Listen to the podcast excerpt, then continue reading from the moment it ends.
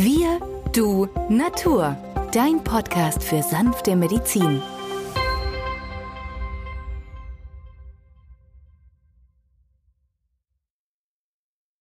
Hallo und herzlich willkommen zu einer neuen Folge von Wir, du, Natur, deinem Podcast für sanfte Medizin. In der heutigen Folge geht es um Heilpflanzen, die unsere Abwehrkraft stärken. Mein Name ist Benjamin Hartlieb, ich bin Osteopath und Heilpraktiker und mit mir am Mikrofon ist wieder der Arzt, Biologe und Chemiker Peter Emrich. Hallo Peter. Hallo Benjamin. Wir wollen uns heute stärkenden Heilpflanzen widmen, die viele nicht unbedingt auf dem Schirm haben. Viele kennen ja die Zitrone beispielsweise, die sehr Vitamin C reich ist. Ähm, auch bei Erkältungskrankheiten kommt die zum Einsatz als heiße Zitrone beispielsweise. Aber es gibt weitere, zum Teil sehr effektive Heilpflanzen, die unserem Immunsystem einen richtigen Booster verpassen können. In der Tat, Benjamin Gade die schwarze Johannisbeere Ribes nigrum, wie der Botaniker sagen würde, ist ein Tausendsassa. Sie ist reich an den B-Vitaminen B1, B2, B3 und B6 und obendrein natürlich noch dem Vitamin E, das ja ein Antioxidant ist und nicht nur unsere Gefäßwände, sondern auch unsere Muskeln schützt vor freien Radikalen.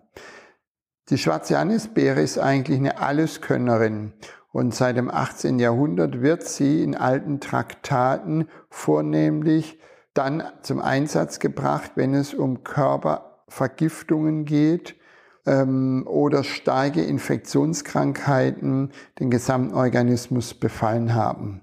Man muss natürlich klar sagen, damals kannte man noch keine Viren und man kannte noch keine Bakterien, geschweige Pilze oder Prionen oder andere Erreger. Dennoch haben unsere Vorfahren beobachtet und nicht umsonst haben sie hier gesagt, dass es ein Alleskönner ist. In der Knospenmedizin nach dem belgischen Arzt Dr. Paul Henry ist eigentlich die Johannisbeere mit dem pflanzlichen Cortison gleichzusetzen. Wir haben diese nicht nur bei akuten, aber auch bei chronischen Nasennebenhöhlenentzündungen, Bronchialkatar aber auch rheumatischen Beschwerden ohne weiteres mit großem Erfolg schon eingesetzt. Man nimmt von der Knospenmazeration drei bis sechsmal täglich ein halber Teelöffel oder 30 bis 40 Tropfen. Die schwarze Anisbeere ist auch Vitamin C haltig, deswegen sollte man sie nicht zu spät am Abend nehmen. Aber sie hat auch ätherische Öle in sich tragend, Harze, Kupfer, aber auch Eisen und Calcium und wohlbemerkt Magnesium und Zink. Magnesium hatten wir in einer früheren Sendung schon mal reflektiert, ist ja sehr wichtig, damit der Sauerstoff in die Zelle gelangt, dort wo er verbrannt wird. Zink ist eine Mineralisationsform, wie nichts Besseres man tun kann, um Viren die rote Karte zu zeigen. Zink hat eine Antiviruswirkung und deswegen verkaufen Zinkletten oder Zinktabletten gerne die Apotheker jetzt im Herbst.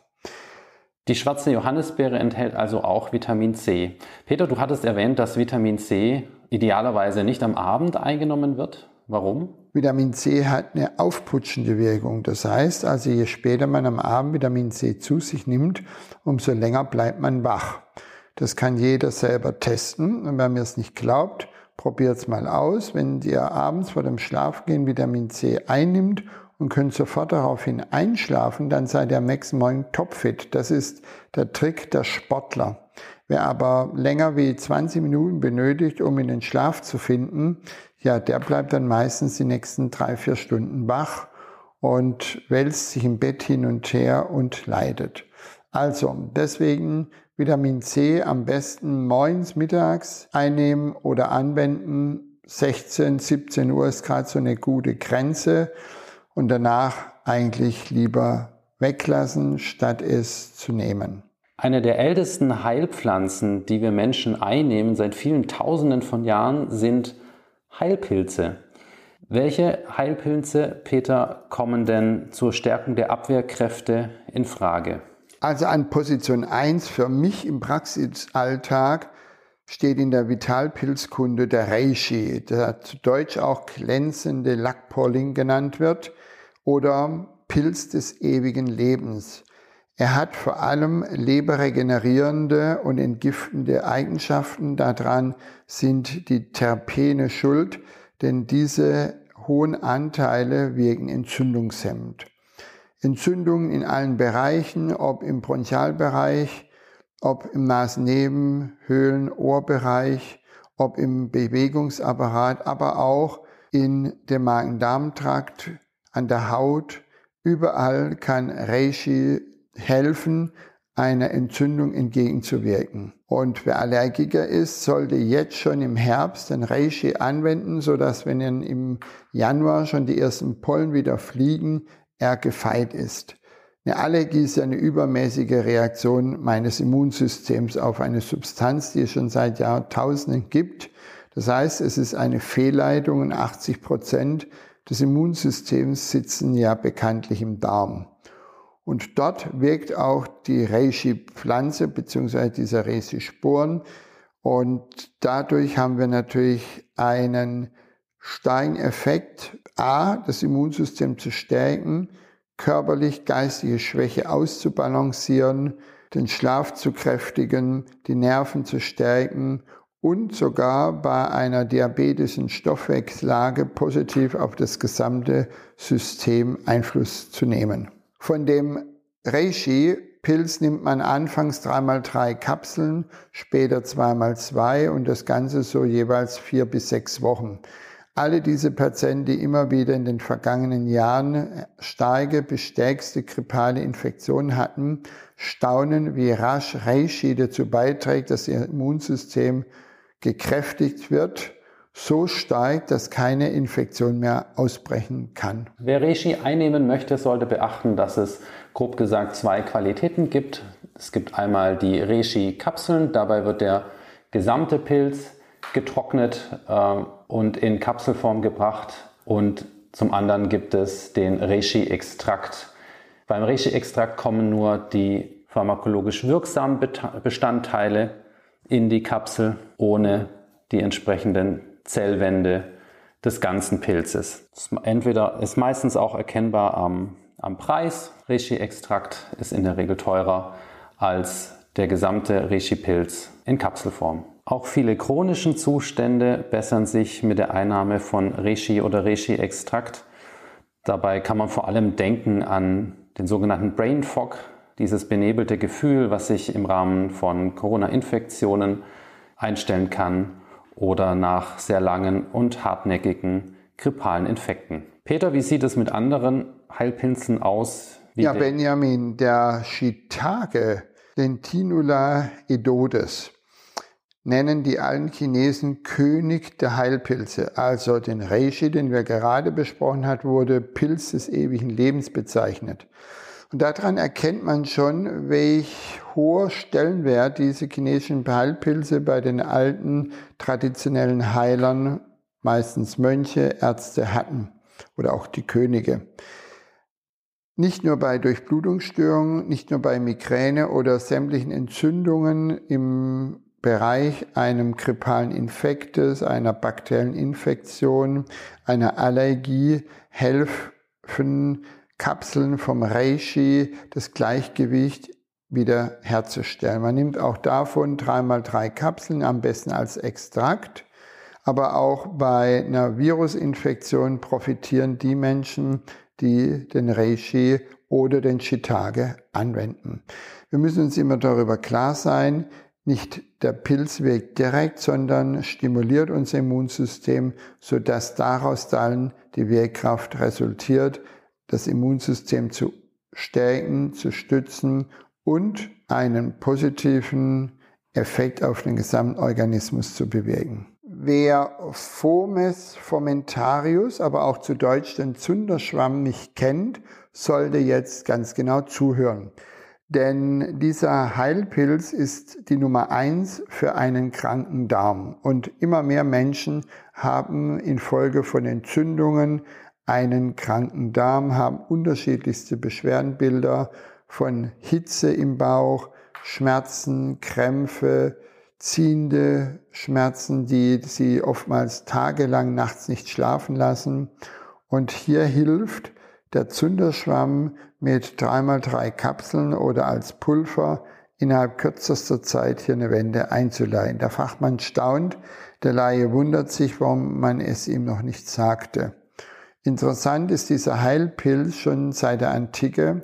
Hildegard von Bingen vor 850 Jahren lobte ihn vor allem bei Magen-Darm- und Blasenbeschwerden, bei Tuberkulose als Begleittherapie, denn damals hatte man noch kein Antibiotikum. Also hier sich herzustellen sein, alles, was hier jetzt nicht wissenschaftlich 100% fundiert ist, gilt nicht. Das ist also kurz gedacht und eigentlich eine Beleidigung für die ganze Erfahrungsheilkunde. Das heißt also, ob nun antibakterielle, antivirale Kräfte mobilisiert werden müssen, auch im Rahmen einer Covid-Infektion, auch im Rahmen von irgendwelchen Geburtsbeschwerden, so kann der Zunderschwamm ohne weiteres angeboten werden im Internet, in Fachgeschäften oder in der Apotheke. Akute und chronische Darmentzündungen hatte ich bereits zuvor erwähnt. 80 Prozent unseres Immunsystems stecken im Darm. Das bedeutet also, wenn ich hier eine Dissonanz habe, dann beeinflusst das eine das andere und das andere das eine. Das heißt also, immer darauf achten, wer hat welche Erkrankung und dann das gezielte Heilmittel auswählen. So macht das Ganze auch Spaß, denn der Körper weiß ganz genau, was er zu tun hat, um das Gleichgewicht wieder zu finden. Wir mit unserer überdrehten Hybris glauben ja, dass wir alles an Weisheit mit den Löffeln gefressen haben. Dass dem nicht so ist, das zeigt uns die Natur, wenn man nach zehn Jahren rückblickend das Ganze betrachtet, was die Natur alles zu leisten vermag. Das heißt also, nicht nur bei Ödem, bei Wassersucht, bei Blasenbeschwerden, bei Magenbeschwerden, hier kann der Zunderschwamm unheimlich viel dazu beitragen, dass das Thema für den Betroffenen rasch Beseitigung fand. Wenn ihr also eure Abwehrkräfte bereits vorbeugend stärken möchtet oder bei einem bestehenden Effekt wertvolle Unterstützung geben wollt, dann können die Pflanzen zum Einsatz kommen. Die schwarze Johannisbeere, der Zunderschwamm, der Reishi-Pilz oder der Shiitake-Pilz. Damit schließen wir diese Folge und danken euch fürs Zuhören. Wir hoffen, euch hat's gefallen und bis zum nächsten Mal. Tschüss. Tschüss.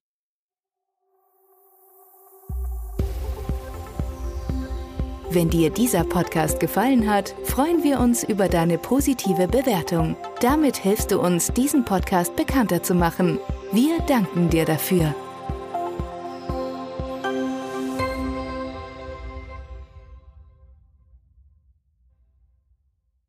Der folgende Hinweis ist uns wichtig. Alle hier vorgestellten Informationen können nur einen allgemeinen Charakter haben. Sie ersetzen nicht die fachkundige Untersuchung und Behandlung durch deinen Arzt. Bitte wende dich bei anhaltenden Beschwerden an den Arzt deines Vertrauens. Nur auf diesem Wege kann die geeignete Therapie für dich gefunden werden.